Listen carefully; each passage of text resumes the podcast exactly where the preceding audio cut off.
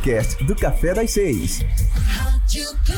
Já estou com o governador de São Paulo na, na linha. Governador João Dória, bom dia. Oswaldo Lira, bom dia. É um grande prazer falar com você e os ouvintes da Rádio Globo de Salvador. Um prazer todo meu. Uh, importante esse segundo papo nosso esse ano. Muito obrigado por ter aceitado o nosso convite. E eu quero saber do senhor a sua avaliação, governador, sobre a pandemia do novo coronavírus. São Paulo tem mais de 1 milhão e 100 mil infectados, quase 40 mil mortos. Como o senhor avalia a fase atual e se há um risco de uma segunda onda aí da pandemia em São Paulo? Olha, nós temos aqui em São Paulo uma situação ainda sob controle, mas evidentemente sob controle e sob cautela.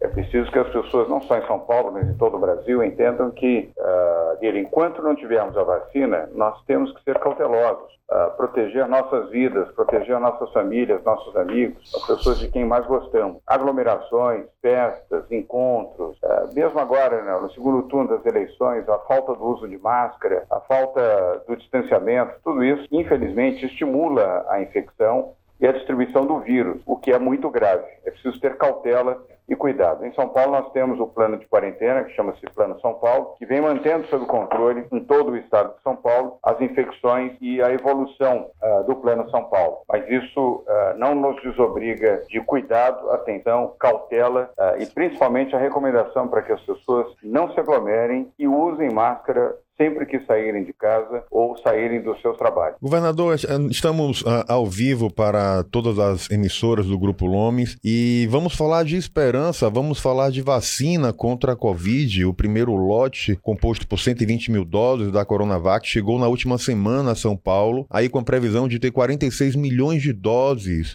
já nos próximos dias. Qual a expectativa do senhor? Uh, Lira, uh, primeiro muito obrigado por nos colocar em rede. Aproveito para deixar aqui um abraço ao Antônio Gomes, um empreendedor moderno, corajoso, eh, que se dedica hoje também à comunicação na Bahia e no Sergipe. Eh, e a todos os ouvintes que nos acompanham em todo o estado da Bahia, que é meu estado também, é minha terra, assim como no Sergipe. São Paulo já recebeu na semana passada as primeiras 120 mil doses da vacina contra a Covid-19. As doses já prontas que vieram do laboratório Sinovac, tem um acordo com o Estudo Butantan aqui em São Paulo. Nos próximos 10 dias receberemos mais 40 milhões, perdão, 46 milhões de doses da vacina Coronavac, a vacina do Butantan, uh, que vem do laboratório Sinovac, laboratório privado chinês. Ou seja, até uh, o início de janeiro, nós teremos um total de 46 milhões de doses, podendo chegar a 60 milhões de doses uh, disponíveis da vacina, que vem apresentando resultados uh, clínicos nessa sua última etapa de testagem, resultados excepcionais, acima de 95% de segurança e 97% de eficiência, Lira. Portanto, uma vacina segura e uma vacina que vai poder salvar a vida de milhões de brasileiros. Nós esperamos é que o Ministério da Saúde também possa disponibilizar a vacina para brasileiros de outros estados, porque aqui em São Paulo, eu já disse que o governo garante a vacina aos brasileiros de São Paulo. E o que nós desejamos é que o governo federal garanta aos brasileiros de todo o país. Você não faz seleção de vacina por opção ideológica, partidária, eleitoral, ou porque gosta deste ou daquele governador, ou porque deixa de gostar. E muito menos você adquire uma vacina pela sua origem, se ela é chinesa, francesa, inglesa ou portuguesa. Você adquire uma vacina pela sua eficiência, pela sua segurança. E é assim que nós entendemos e é assim que estamos fazendo aqui em São Paulo. A vacina desenvolvida pelo laboratório chinês, a Sinovac, ela está é, tá no centro de uma disputa entre o senhor e o presidente Jair Bolsonaro. Como o senhor avalia esse processo e o risco da vacina ter sido politizada aí com esse veto da Anvisa? A politização uh, feita pelo governo Bolsonaro e pelo próprio presidente Bolsonaro é lamentável, Lira. Uh, tudo que nós não precisamos diante de uma pandemia é transformar uh, isto num processo de ordem política ideológica. O presidente Bolsonaro, primeiro, foi um negacionista, foi uma pessoa que negou a existência da pandemia, afirmando várias e várias vezes que era um resfriadozinho, uma gripezinha.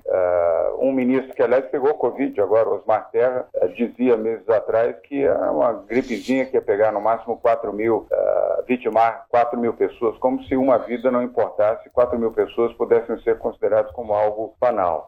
o resultado, vamos dizer, desprezo pela vida uh, do governo Bolsonaro, uh, já levou a óbito mais de 169 mil brasileiros e contaminou 5 milhões 432 mil uh, brasileiros. Falta de orientação, de atenção, de cuidado, de zelo, falta de prioridade com a vacina, falta de campanhas para a orientação ao distanciamento social, ao uso de máscara, deixando os governadores nos seus estados isolados, cada um tendo que fazer aquilo que deveria ser uma responsabilidade do país como um todo, sob a liderança do presidente da República, e infelizmente não foi o que ocorreu. É lamentável que o presidente Bolsonaro tenha transformado um momento tão difícil da vida do país uh, num momento de ordem política e numa preocupação de ordem ideológica. Lira. O senhor alimenta alguma expectativa de quando a Anvisa vai conseguir se posicionar e, e fazer a liberação da, da Coronavac, governador? Ela deverá fazer uh, no menor tempo e no melhor tempo. Aliás, a expressão é da própria Anvisa. Uh, diante de uma pandemia que leva a vida de 500 pessoas todos os dias, 500 brasileiros morrem diariamente. São três aviões lotados, caindo, explodindo e vitimando 100% dos seus ocupantes. É preciso ter segurança, evidentemente, na obediência aos protocolos, mas velocidade eh, também neste mesmo sentido. A vacina eh, do Butantan eh, estará concluída em todas as suas etapas esta semana. Portanto, partir de agora, caberá à Anvisa deliberar e autorizar a sua aplicação na população brasileira para imunizar e salvar vidas. O senhor, inclusive, hoje tem uma coletiva no Instituto Butantan, onde vai falar sobre esse processo de imunização. Já tem um, um plano, já uma definição do governo de São Paulo de como vai se dar esse processo de imunização da população? Ira, no caso de São Paulo, sim, uh, já temos. São Paulo uh, é o estado líder uh, do ponto de vista de imunização e sendo o Butantan o maior fabricante de vacinas do Brasil e da América Latina.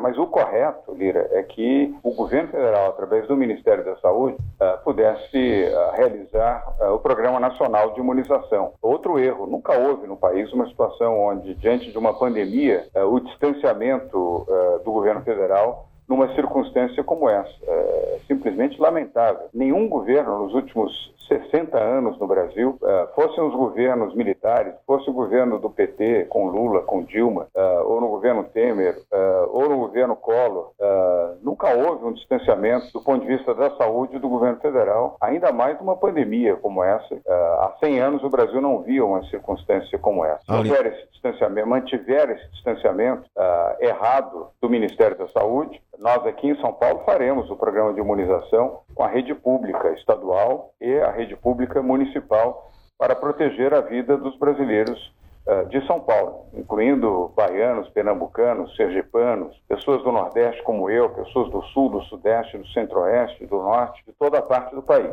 Além da Coronavac, o senhor está na linha de frente do processo de articulação com outros laboratórios também que estão produzindo vacinas. Qual a expectativa do senhor com relação a outras, uh, outras possibilidades que a gente vai ter aí para os próximos meses? Uh, Lira, nós somos favoráveis a todas as vacinas uh, que cumprirem o regulamento e o protocolo da Anvisa e o protocolo da Organização Mundial de Saúde. A Coronavac, a vacina do Butantan com o laboratório Sinovac, eh, se inclui dentro deste protocolo, mas há outras vacinas também. E nós aqui entendemos que quanto mais vacinas, melhor. Mais brasileiros serão vacinados mais rapidamente, mais brasileiros, portanto, estarão salvos uh, com vida, com saúde, para a retomada uh, dos seus trabalhos, das suas oportunidades de emprego e a retomada da normalidade. Nós não podemos ser seletivos nas, nas vacinas, nós temos que ser coletivos nas vacinas, utilizar todas as vacinas que forem é, aprovadas para a imunização dos brasileiros. Tanto o governo de São Paulo é a favor das vacinas e não apenas da vacina do Butantan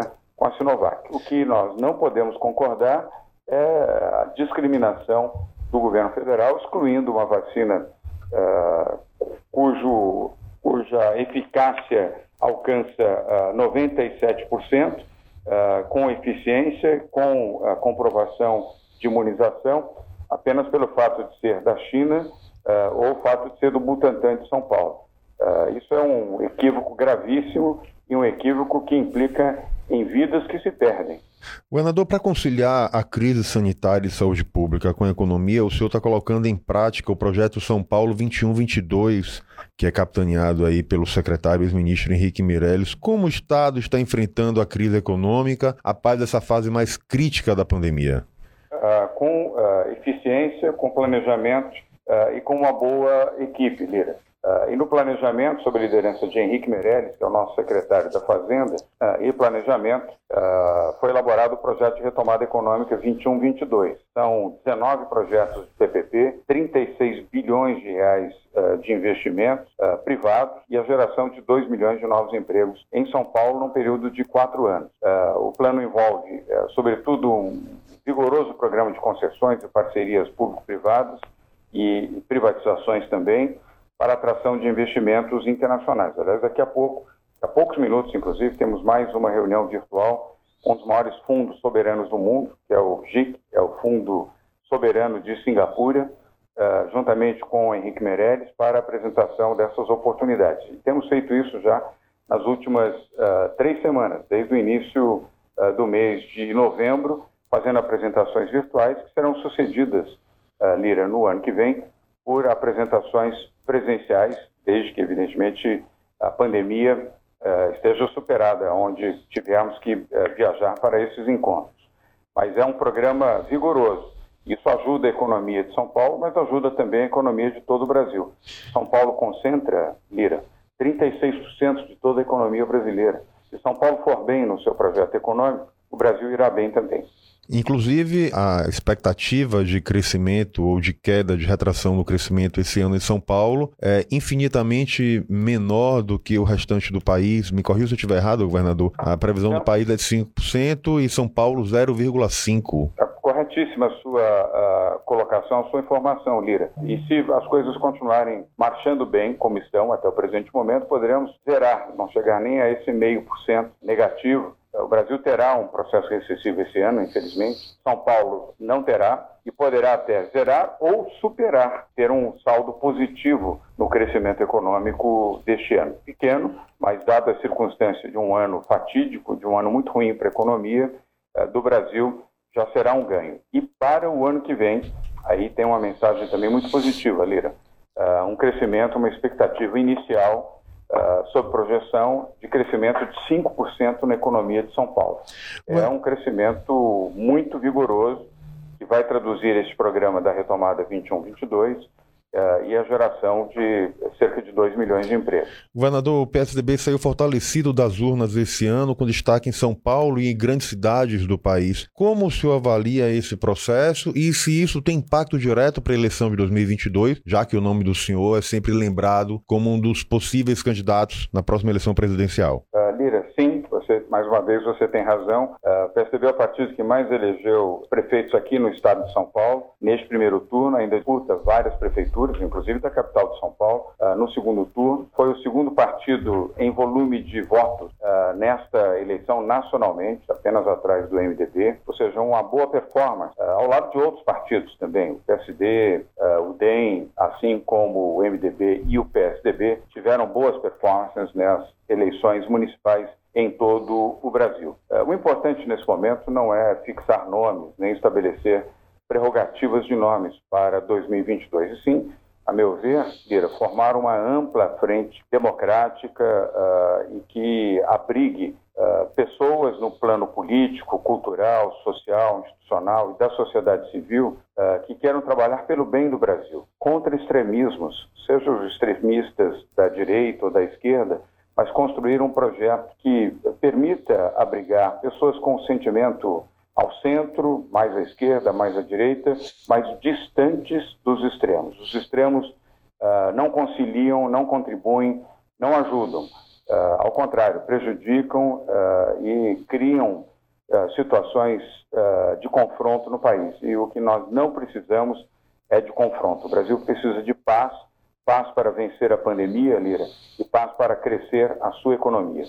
Integrantes do Partido Democratas teriam sinalizado nos últimos dias aí uma preferência por uma candidatura de Luciano Huck em detrimento da do senhor. Ah, no entanto, o presidente da Câmara Federal, Rodrigo Maia, participou na última sexta de uma reunião aí com o senhor e com seu secretariado. Eu queria saber se foi falado em 2022 e de como está esse processo de articulação. Bem, Lira, informação é improcedente. Ela não é sua. É, você fez a leitura mas ela é improcedente. Neste final de semana eu recebi a ligação do ACM Neto, prefeito de Salvador, pessoa com quem mantenho eh, relações de amizade há mais de 25 anos uh, e relações de profundo respeito uh, do ponto de vista político e nós, PSDB e o DEM, têm uma articulação histórica uh, já também há mais de 30 anos e ele me diz que é improcedente a informação. E o presidente da Câmara Federal, o deputado Rodrigo Maia, veio até São Paulo na sexta-feira assistiu e acompanhou a reunião do secretariado uh, ao nosso lado, depois participou de um almoço conosco,